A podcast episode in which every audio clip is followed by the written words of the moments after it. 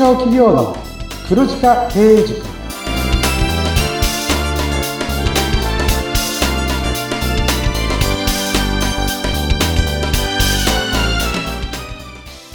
こんにちは。中小企業コンサルの久保木康明です。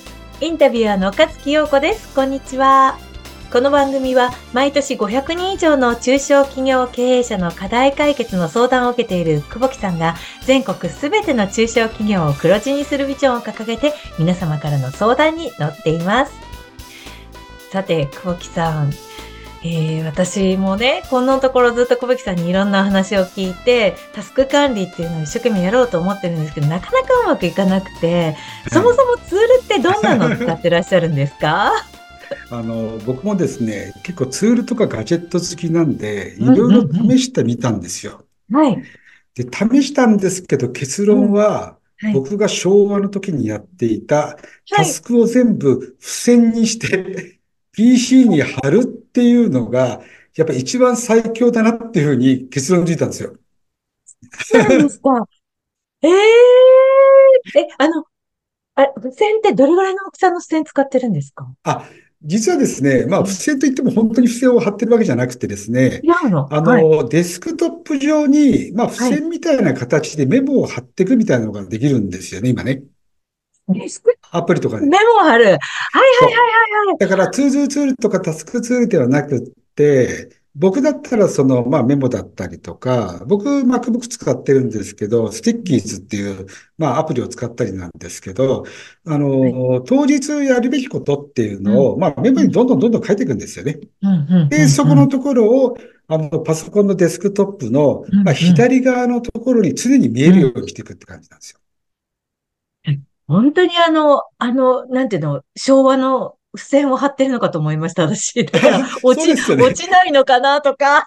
昔ってね、あの、タスク貼っててね、なんか人が通ってね、その付箋がどっか飛んでっちゃったみたいなね。落ちちゃったりで、もうすごいもう、わやわやになる。あ、そういうことじゃなくて、デスクトップ上に貼れるものなんですね。そうです、そうです。で、なんでかというと、やっうんぱアプリだったり立ち上げだったりとか、なんか他はいの、要はそはいのツール見てたら、ちょっと見れなかったりとかってう、んあれ常に見るっていうのがやっぱ難しいんですよ、ツールって。そうですよで、ね。更新とかちょっと編集だったりっていうのが、うんまあ意外と便利であるんだけど手間がかかるんで、まあはい付箋ってすごく楽なんですよね。終わったら消す、終わったら消すみたいなはい感じで。はいはいはいはいはい。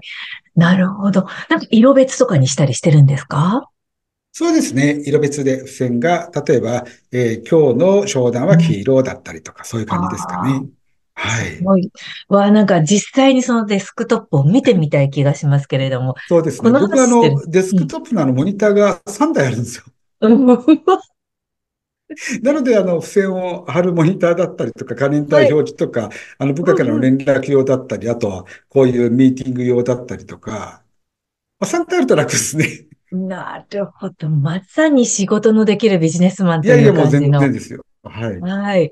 えー、お聞きいたしました。ちょっとこの話をしてると、なんかもうこのまま番組が 終わってしまいそうな感じになってまいりましたので、はい、本題に行きたいと思います。はい、お願いいたしまえーす。コウキさん、これね、もう前回からの続きという感じで、忙しいを解決するということでね、前回は、やっぱり具体的には、外注するって、実はお金かかりそうだけれども、外注した方が安いんだよ、安いこともあるんだよっていうね、お話をお聞きしました。今日はその続きで、業務の効率化ということなんですけれども、そうですね。あの、社内で業務効率化で、まあ、うん人材不足だったり忙しいを、まあ、対応できるものはやっちゃった方がいいと思うんですよ。で、そこでできないものだけを外部委託っていうふうに考えていただくといいと思ってるんですよね。で、業務効率化って、まあ、効果的で、あの、前回の忙しいの時の、あの、お話でも、まあ、ポイントはお話ししたんですけど、まあ、実際そうは言ってもっていうので、できてない方が多いですよね。そう、そうです。はい。なので、まあ、できない理由というのが2つあって、はいまあ、業務内容が、まあ、見える化できていない。まあ、見えないものを効率化ってできないですよね。いはい。あとは、実際どのぐらい業務タスクがあるのか。まあうん、多い、忙しいという言葉の後ろに、まあ、本当にいくつタスクがあるのかっていうのを洗い出してきてない会社さんっていうのはやっぱ多いんですよ。だってこの状態でで、まあ、いきなり効率化っって、まあ、声を高らかに上げてもですね、うんやっぱり初歩のところで、まあ、つまずいてしまう可能性が高いんですよね。そうですね。はい。なので、業務の見える化に関しては、うんなるべく、まあ、業務のところのフローに沿った形で、詳細にですね、ちょっと工程とか作業を洗いするといいんじゃないかなというふうに思ってるんですよ。はい。で、弊社の方でも、実はね、やっぱ無駄無駄だったりっていうのが、やっぱね、結構発見されるんですよ。なるほど。これはどこをやってやってるのかな？そうですね。まあ、あタスク管理をしたとしても、不要なタスクっていうのが、まあ、やっぱ結構出てくるんですよね。それはやりながら気づくのか、こう、洗い出した時に気づくのか、どういう洗い出してかですね。ああ、洗い出さないと、やっぱり忙しいの影に隠れて潜むんですよね。そういうのがうね。んなるほどね。そ、その、その書き出してみて初めて気づく感じになるわけですか？そうです。で、僕の方だと、今実際にやってるのは数値化して、うんまあ、かなり。でもね、あのー細かく、まあ、詳細にですね、分けて、で、そこに関して同じ業務やったら人も紐付けてやってるんですよ。で、その中で、やっぱり生産性が悪いものだったりとか、うん。あの、無駄にですね、時間かかってるものっていうのは常に洗い出して、うん。で、その後に何やってるのかっていうと、うん。じゃあそこの、まあ問題になってるもの、無駄無駄っていうのを一気に解決ってやっぱできないじゃないですか。うん、うん、うん。なので、そう思えるものタスクだけを引っこ抜いて、うん、そこで、まあ一斉に改善着手するのではなくて、次に優先順位僕つけてるんですよ。うん、うん、うん、うん、うんで、その優先順位つけるときの、まあ、えー指標としては、まあ現状、ここにどのコースがかかっている。あとは改善による影響範囲ってことで、まあ、なるべく、なんか成果につながりやすかったりとか、うん。その忙しいっていうのを、まあ、削減できる効果のあるものをね、優先順位付けしていくって形でやってますね。なるほどね。え、例えばそれって何ですかね？その電話を100件かけるってなったとして、100件かけるのが無駄だったとしたらそれをやめるみたいな感じのことになるんですか？そこで言うとですね、例えば電話はい。をかけるっていうのが100件あるじゃないですか。うんうん。で、そこに関して1時間っていうふうになっているんですけど、はい。例えば、実際に100件かけるって中で、はい。じゃあ、例えば電話番号だけ見てかけるのか、ホームページも見ているのか、メモをしているのかだったりとか、その電話の本当に加点している以外の作業っていうのが何かないのかみたいなのも見ていくんですよね。うー。んそこまで細かくやっていそうです、そうでで、。その時に、確かに電話コールする人が100件加点するってなっているんだけど、うん。あ、こういう無駄もあると、まあ物理的にできないよね。じゃあここに関してはまとめて別の人がしっかり整理して、うん。電話コールする人はコールのみ1時間みっちりできるように、じゃあ役割だったり体制を変えようか、みたいな感じでやってますね。なるほどね。例えばその、もう前に断られたところとか、な、なんて言ったらいいんでしょう。なんか、この、今は社長がいないよっていう時間にかけちゃったりとか、そういったものをもう一回かけないようにしたりとかするってことなんですかね。そうですね、そうですね。ああ、例えば電話が、まあ普通だった場合だと、じゃあこの時間帯は普通が多いよねと。だったらつながりやすい時間にしっかり時間をかけて電話をして、はいじゃあこの普通の時間に、じゃあ別のことをやるといいよねとか、例えばメール対応だったりとか、つながった人のケアだったりとか。はい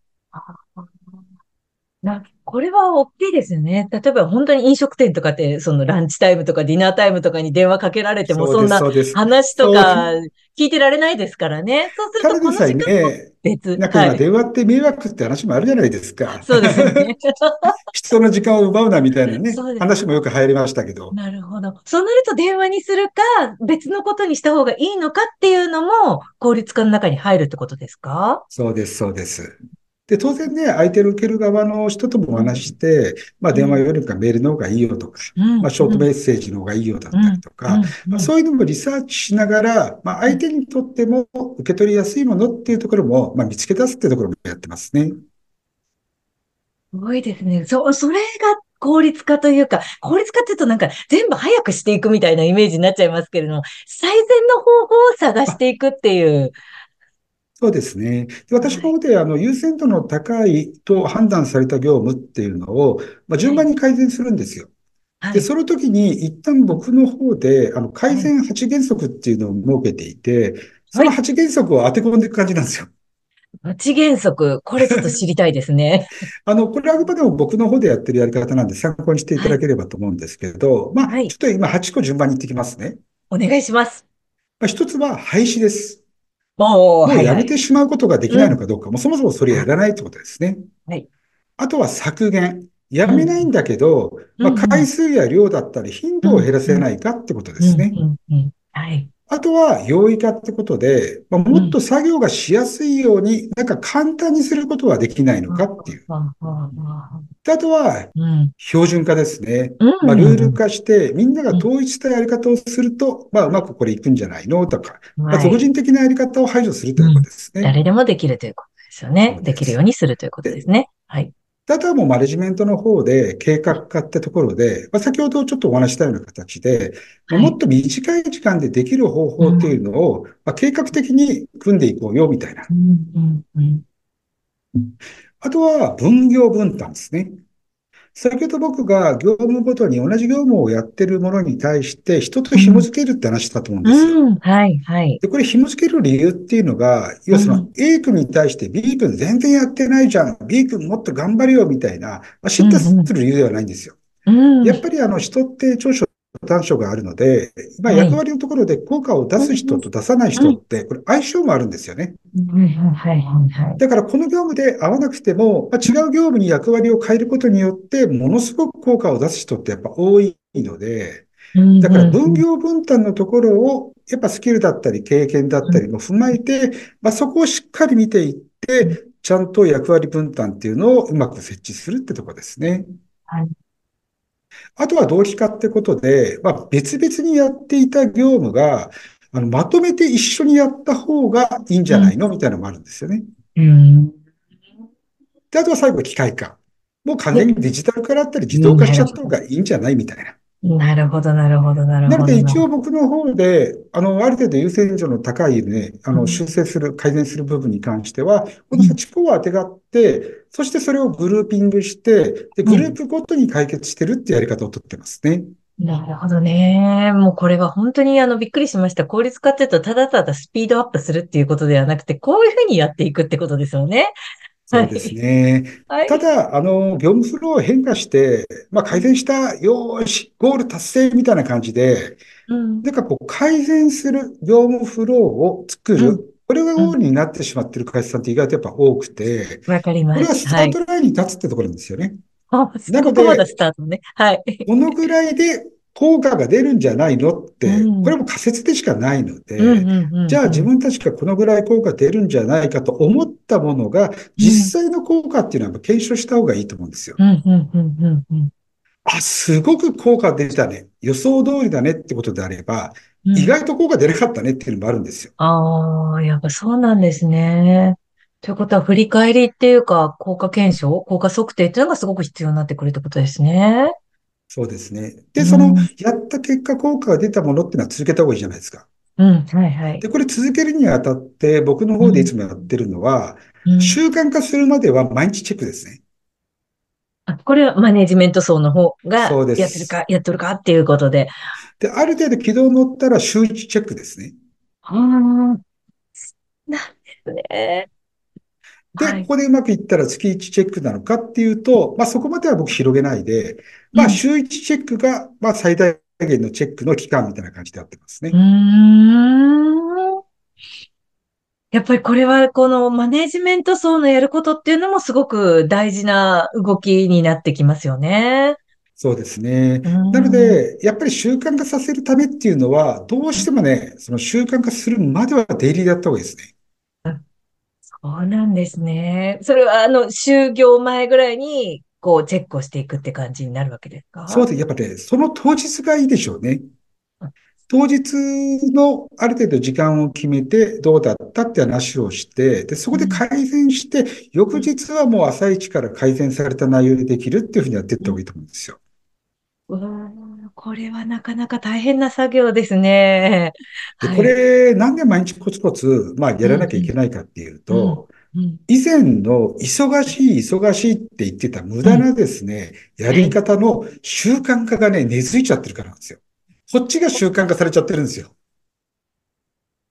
忙しいから無理ですっていうのが習慣化されて、それがもう長年続いてるから、そうです、そうです。そんな1日2日では変わっていかないということですね。そうなんですよね。だから、忙しいという理由で、まあ、ガチャガチャやってるっていうのがね、なんか意外とやっぱ楽に思ってる方もやっぱ多いので、まあ、その習慣を変えていくっていうところをやっていかないといけない。これはもうマネージャー層っていうのは、まあ、僕から見てもしんどい作業だと思うんですよ。うんそうですね。これはちょっと厳しいなとは思うけれども、やっぱり改善していくためにはそういうことが必要ということなになるわけですね。そうですね。うんなのでまあ、習慣化できたら、すごくマネージメント層も楽になると思って、まあ、ここはね、しっかりやっていただけると、まあ、粘り強くやっていただくといいかなというふうには思っています。